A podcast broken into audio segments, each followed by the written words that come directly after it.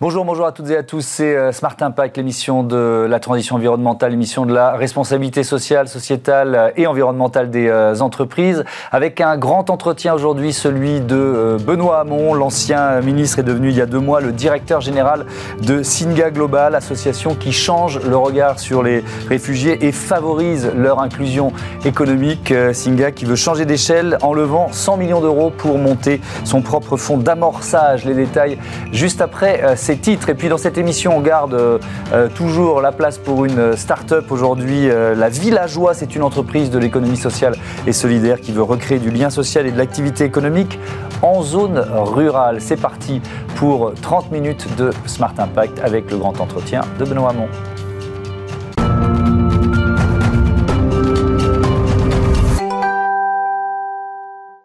Bonjour Benoît Hamon. Bienvenue. Vous êtes euh, depuis euh, deux mois donc le, directeur général de Singa Global. Alors c'est un peu court pour, euh, pour un bilan, mais en revanche, vos premières impressions, vous diriez quoi? Alors, je dirais que c'est d'abord une très belle marque, Singa.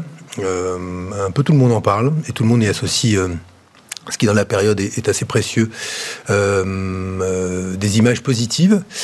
Euh, ce sont des, des, des, des impacts, puisqu'on est euh, dans une émission qui s'appelle Smart Impact, euh, des impacts qui sont réels. Il faut savoir, par exemple, dans les incubateurs de Singa, et on en a huit en Europe, l'espérance de vie des entreprises qui sont créées par nos incubateurs, 60% d'entre elles sont toujours vivantes au bout de trois ans, ce qui montre des, des, résultats qui sont des résultats très bons par rapport à ce qu'on peut observer en moyenne ailleurs.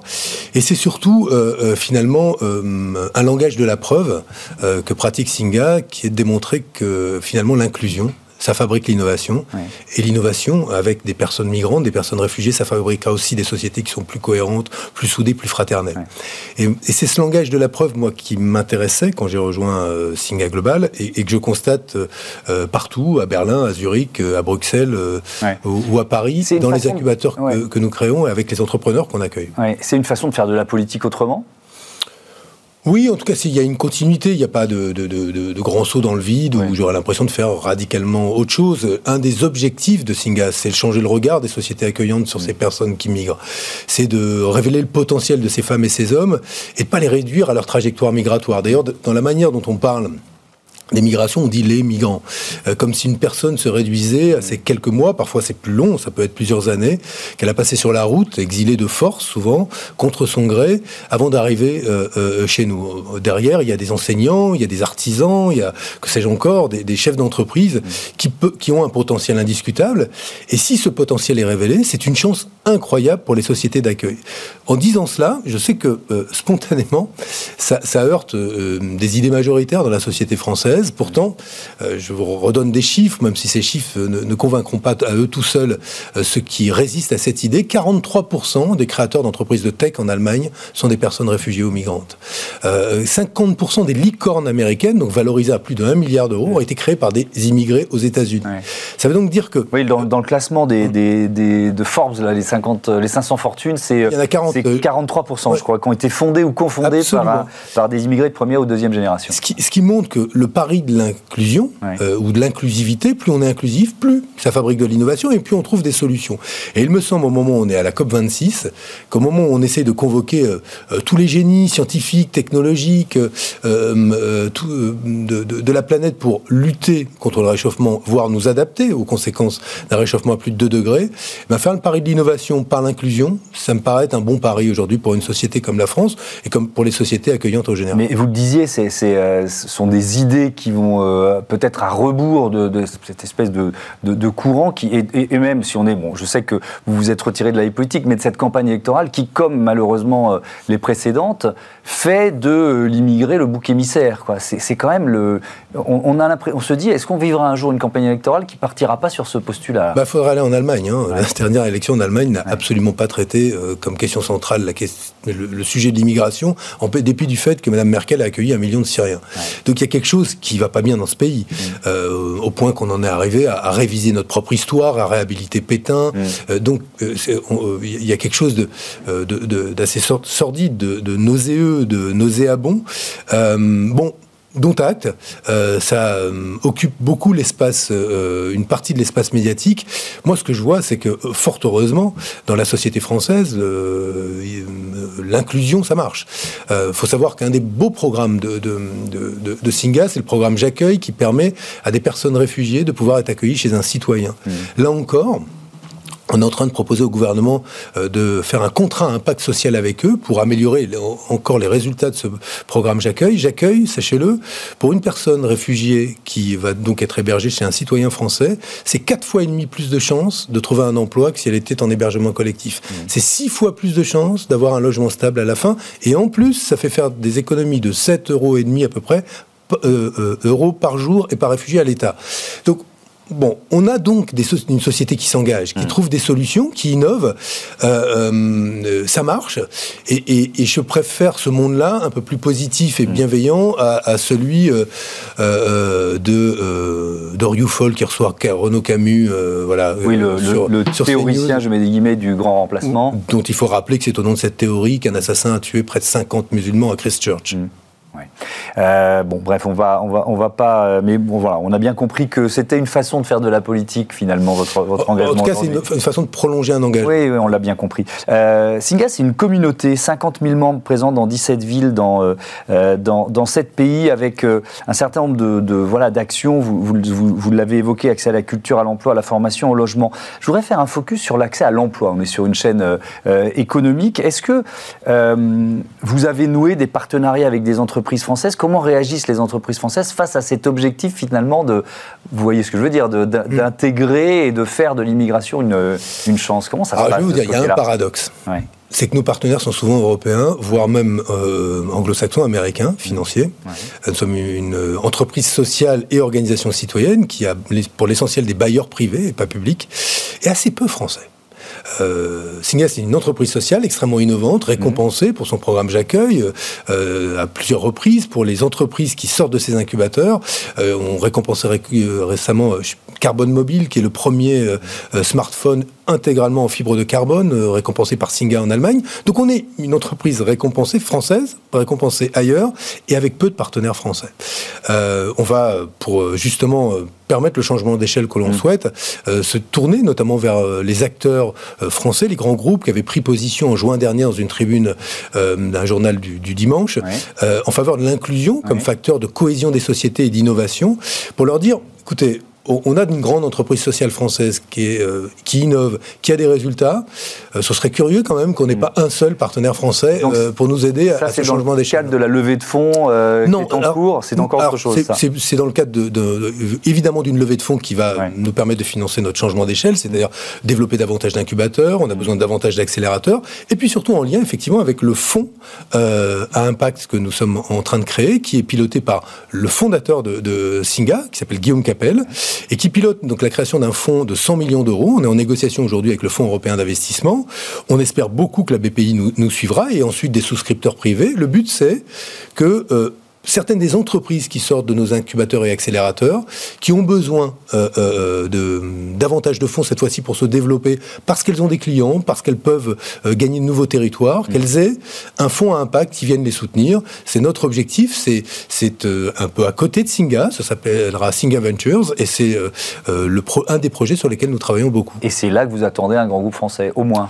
Ah, au moins, j'espère qu'ils seront au rendez-vous parce qu'ils sont nombreux à parler d'impact, notamment au moment de la COP 26. Ici, ils le font souvent. Et, euh, j'espère qu'ils seront au rendez-vous, en fond de fond, ou sous une forme ou sous une autre. Mais j'espère aussi qu'ils seront au rendez-vous de ce que nous faisons très concrètement, c'est-à-dire euh, du développement de Singa Global. C'est un vrai enjeu pour nous de, de, de continuer à nous développer, peut-être sur le bassin méditerranéen. On est aujourd'hui le réseau numéro un en Europe pour l'accompagnement des personnes réfugiées vers l'entrepreneuriat, numéro un.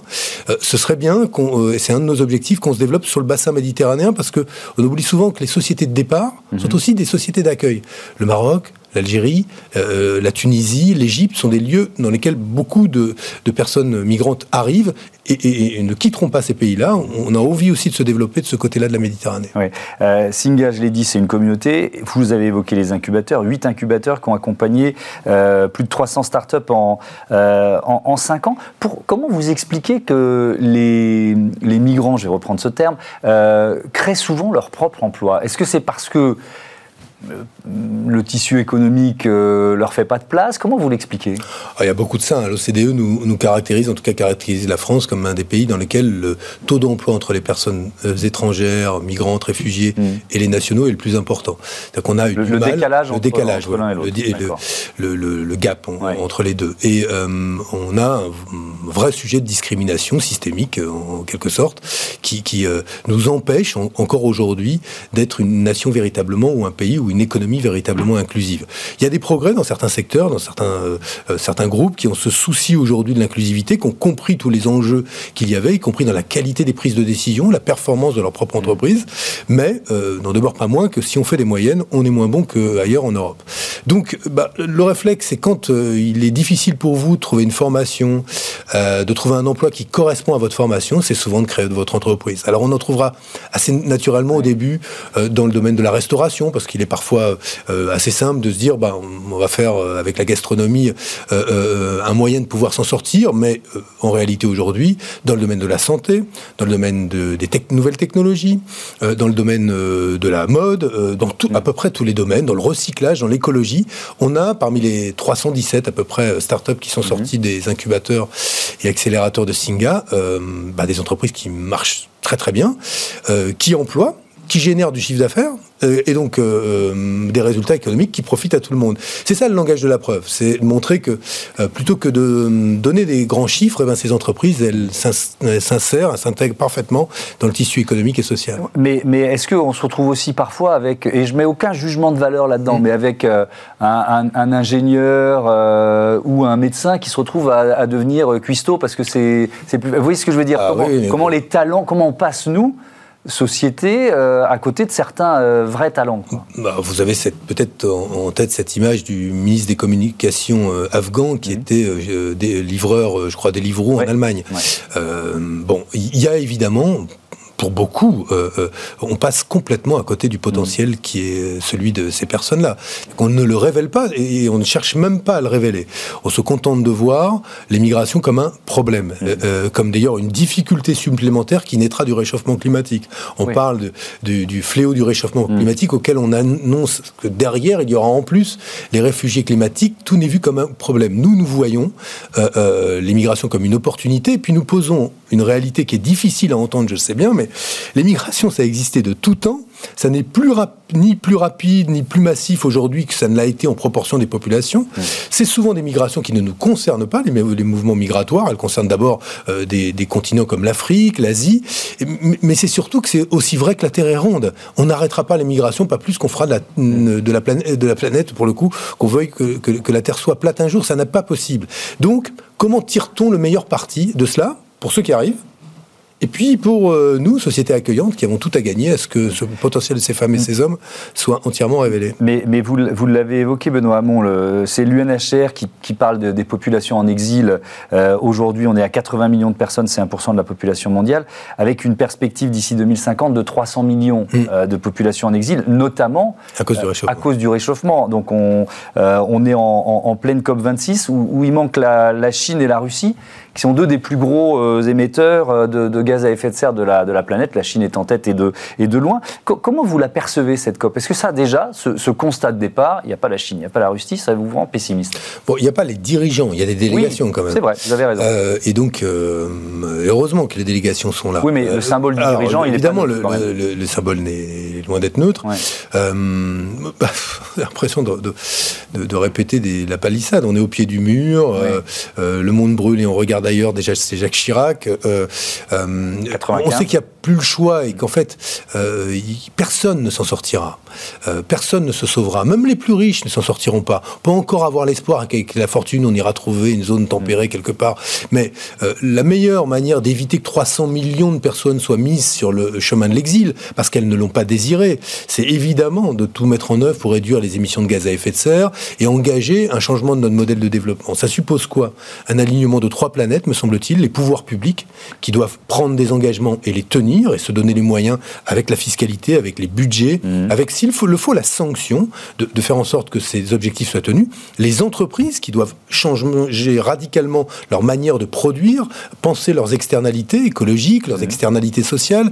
Et, les valoriser aussi. Évidemment. Et puis, euh, euh, au-delà de leur raison d'être, vraiment, euh, qui, moi j'entends beaucoup d'entreprises se doter d'une raison d'être, mmh. intégrer à leur process la façon dont elles pourront justement viser la neutralité carbone, par exemple, qui est un objectif. Puis la troisième planète, ce sont les citoyens et consommateurs qui doivent eux-mêmes, vous évoquez, on évoquait à l'instant les, les, changements de, de, de, de comportement mmh. des individus par rapport à la mode, mais on doit changer notre manière de consommer. Je veux dire, le réflexe Amazon, parce qu'on peut pas, parce qu'on a la, pardon de dire, mais la flemme d'aller à la librairie, en bas mm. ou d'aller de faire 200 mètres pour aller chercher une fringue, c'est plus possible. Et, en soi, je crois aujourd'hui que euh, si on arrive à aligner ces planètes, on aura des, on peut avoir des, résultats.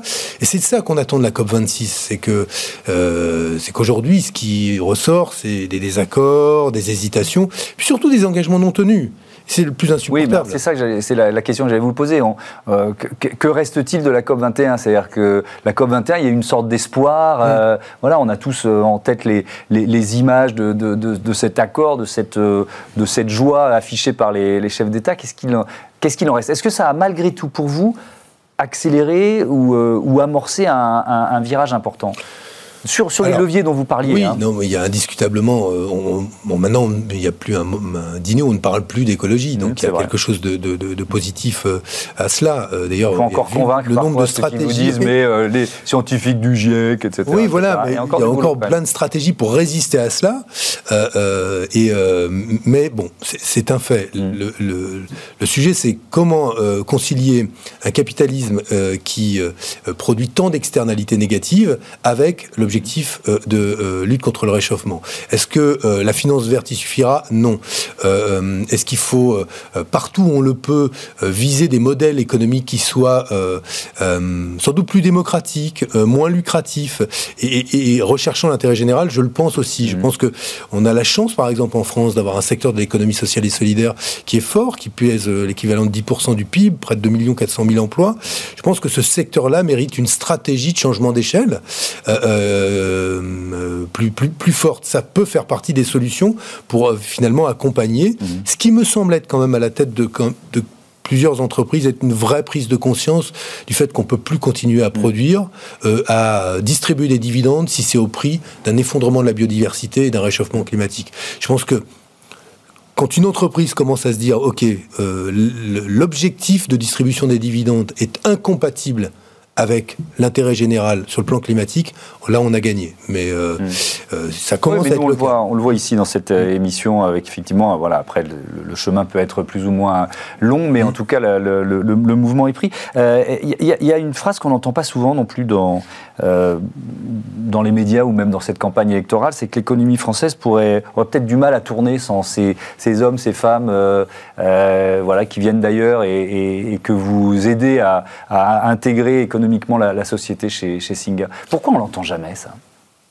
Parce que. Euh, je me souviens que Bernard Tapie l'avait dit une mais fois. parce y a aujourd'hui. il y a longtemps. Euh, vous savez, il y, a, des dénis.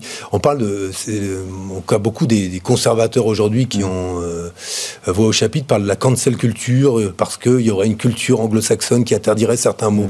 Mais moi, je vois qu'il y a des mots qui sont interdits dans le débat public. Islamophobie est un mot interdit. Euh, le fait de dire qu'aujourd'hui, nous ne fonctionnerions pas sans personnes migrantes dans certains secteurs, mm. c'est interdit parler de discrimination systémique, ce serait interdit. Tout ça, ces mots-là, on, les met sous le tapis. Ces réalités-là, on les met sous le tapis.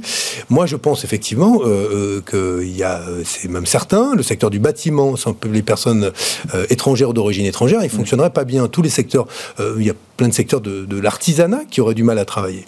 Le vrai sujet, c'est comment on fait en sorte que notre appareil de formation, notamment de formation professionnelle, puisse absorber ces, ces candidatures à l'intégration et à l'inclusion, mm. qui sont celles de ces euh, euh, milliers de personnes euh, aujourd'hui qui sont condamnées à vivre dans des conditions d'une incroyable pauvreté, parfois d'une inhumanité choquante, et pour qu'elles puissent justement bah, révéler leur potentiel, se mettre, se former et travailler.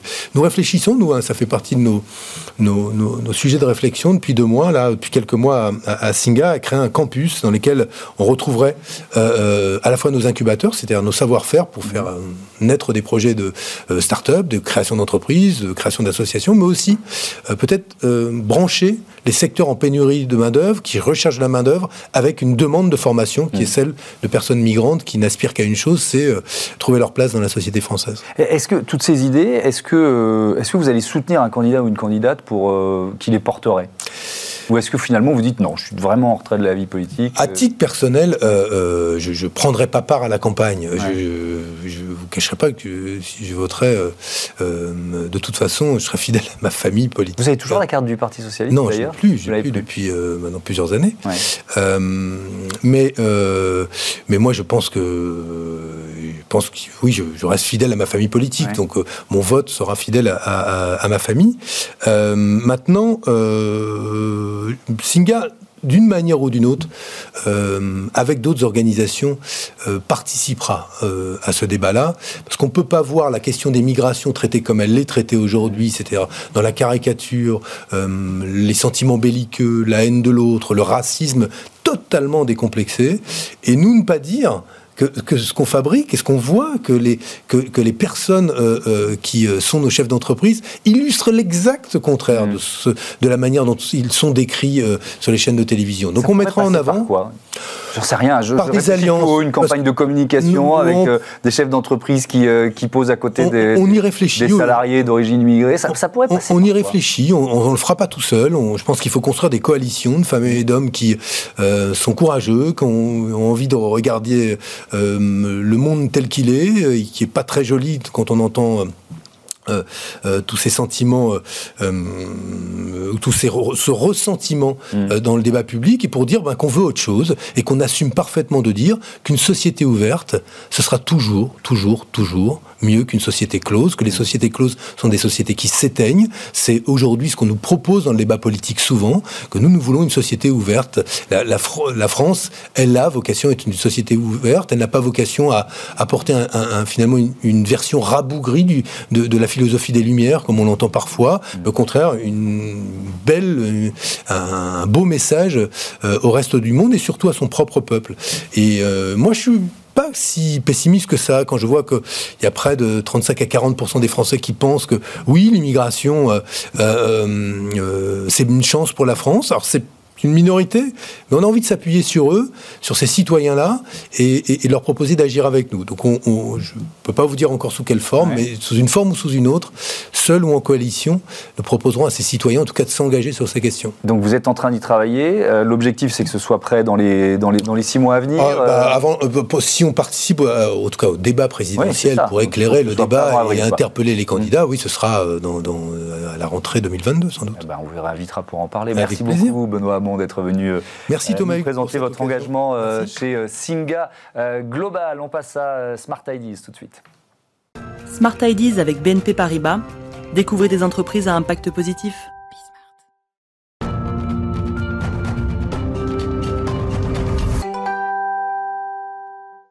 Smart Ideas, on parle du euh, dynamisme dans les zones rurales tout de suite avec euh, mon invité Marius Drigny. Bonjour. Bonjour. Bienvenue, vous êtes le président fondateur de La Ville à Joie. C'est quoi? Alors la villageois part de un peu mon histoire personnelle. Mmh. Moi je viens d'un petit village en Côte d'Or qui s'appelle Vanvay. Mes grands-parents habitent là-bas, c'est au nord de Dijon. Mmh.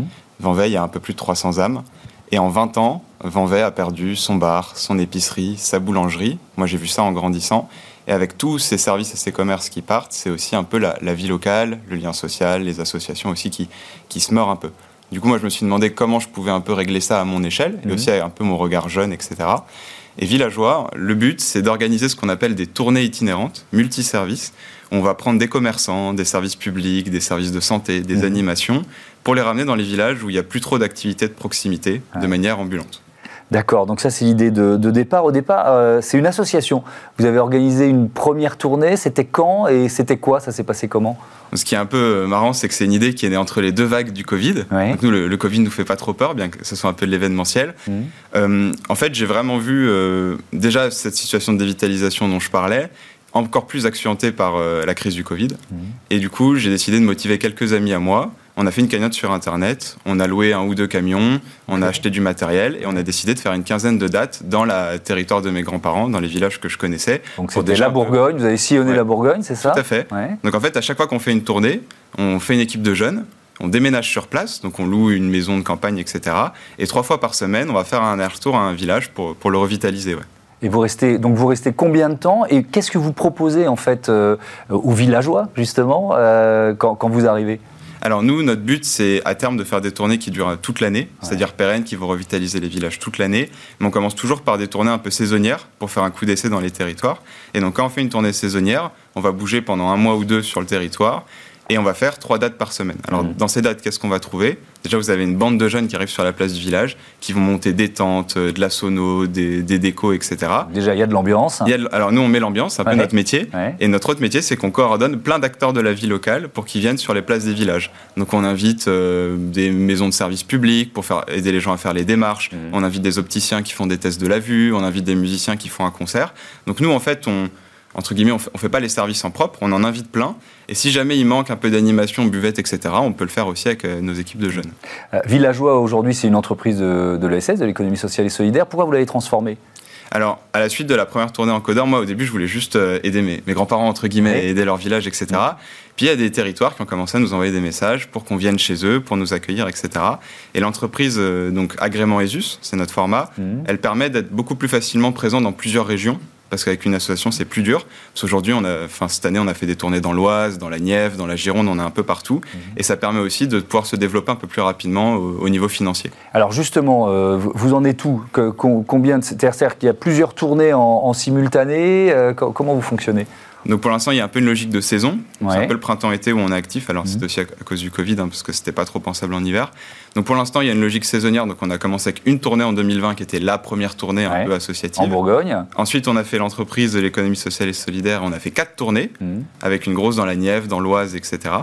Et là, en 2022, on a l'ambition de faire six tournées, donc encore un peu augmentées dans plein de territoires différents. Et surtout, pérenniser l'une de nos tournées qu'on a fait cette année, et ce mhm. sera celle de la Nièvre. Donc là, dans la Nièvre, on est en train de monter une tournée de six mois. Mais alors justement, qui sont vos, vos partenaires? Sont les collectivités locales, je sais pas, le département, la, la, région? Parce que on imagine qu'une mairie, une petite mairie euh, d'un village n'a pas forcément les moyens. Donc comment vous fonctionnez là-dessus? Tout à fait. C'est pas les mairies rurales où on va demander du financement, etc. Donc c'est les collectivités qui nous financent à grande majorité. Donc à l'échelle intercommunale ou départementale ou entre les deux. Et ensuite, on a aussi une variété de partenaires qui viennent un peu euh, compléter notre budget. Et en gros, la logique des partenaires villageois, c'est de dire on touche un public rural isolé que malheureusement plus beaucoup de gens arrivent à toucher. Et donc, qui peut être intéressé par ce genre de public? Et donc, on a les caisses de retraite, peut-être les vendeurs d'énergie, peut-être les services postaux, etc. Et la santé publique, je retiens que vous nous avez parlé euh, d'ophtalmo, mais même la campagne de vaccination, on entend souvent que cette campagne de vaccination, a du mal à aller toucher certaines populations un peu isolées. Vous pourriez vous associer, enfin oui, pourrait euh, s'associer à une tournée villageoise? Alors on pourrait. À la vaccination, on y a pensé. Il y a des réglementations qui sont pour l'instant assez strictes, donc on n'a pas pu accéder. On a fait les tests. Et on a fait notamment des tests qui ont permis de fermer des écoles une ou deux jours avant que les enfants arrivent à l'école. Donc on mm. sait que ça a été utile. Après, sur le sujet, euh, je pense, le sujet de la confiance que vous abordez un peu par rapport à la vaccination, ça me fait penser à un thème plus large de villageois. Le but de villageois, c'est pas que ce soit, entre guillemets, euh, qu'il y ait une étiquette politique dessus. C'est dire, c'est une bande de jeunes qui arrivent, mm. qui sont de bonne volonté. Et donc ça, ça nous ouvre des portes, en fait. Parce que on a un peu une naïveté, mais dans le bon sens du terme, où des fois on va faire des porte-à-porte pour inviter les gens. Bah, les gens nous ouvrent leurs portes, ils nous invitent à boire un café, puis après on les retrouve euh, sur la place du village. Et ben voilà, belle initiative villageois. Euh, merci beaucoup Marius Drigny d'être venu euh, la présenter. Voilà, c'est la fin de cette émission. Je voudrais remercier Joséphine Dacoury qui est à la production, à la programmation, réalisateur aujourd'hui Axel Pollon et Guillaume Sulowski au son. Bonne journée à toutes et à tous. Bon week-end.